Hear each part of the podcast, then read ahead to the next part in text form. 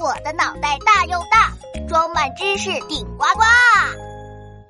血都是红色的吗？Hello，小朋友们，我就是天不怕地不怕的大头博士。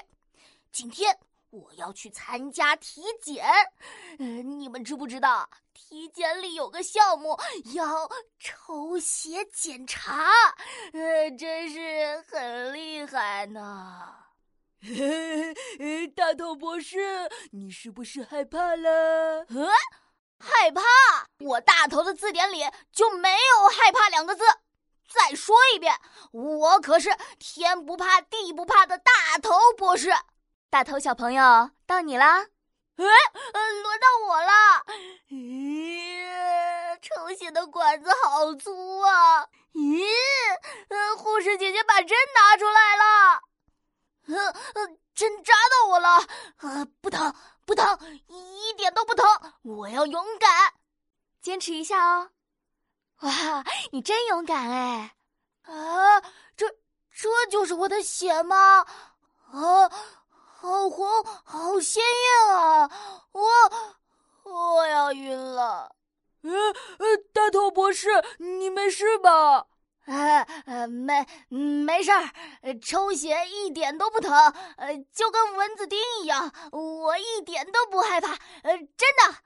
呃，那你怎么好像不舒服啊？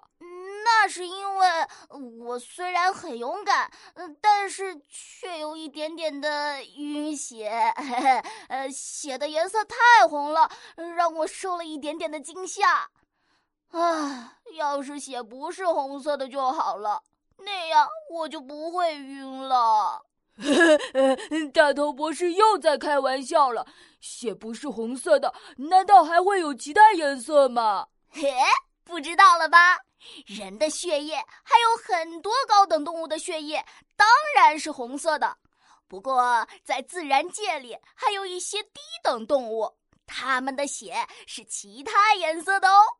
比如我们都熟悉的螃蟹和虾，它们的血是青色的；不少蜘蛛的血是绿色的；有一种冰鱼，它有黄色的血液。哦，对了对了，还有一种叫扇吸虫的昆虫，它的血液更特别，有时候是绿色的，有时候是红色的，会变化呢。哦，为什么会有这么多颜色啊？血液的颜色和血液中用来运送氧气的元素有关，像是哺乳类、鸟类这样的高等动物，血液中含有铁元素，它和氧气相结合就会变成红色，所以它们的血液就是红色的。那螃蟹它们呢？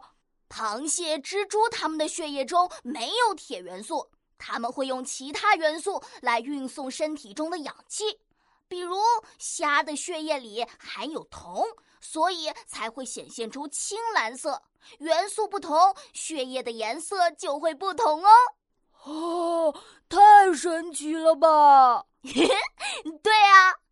哎，要是我的血也像螃蟹那样是青色的，或者像蜘蛛一样是绿色的，我肯定就不会晕了。呃，呃，我怎么觉得，呃，那样好像更吓人了？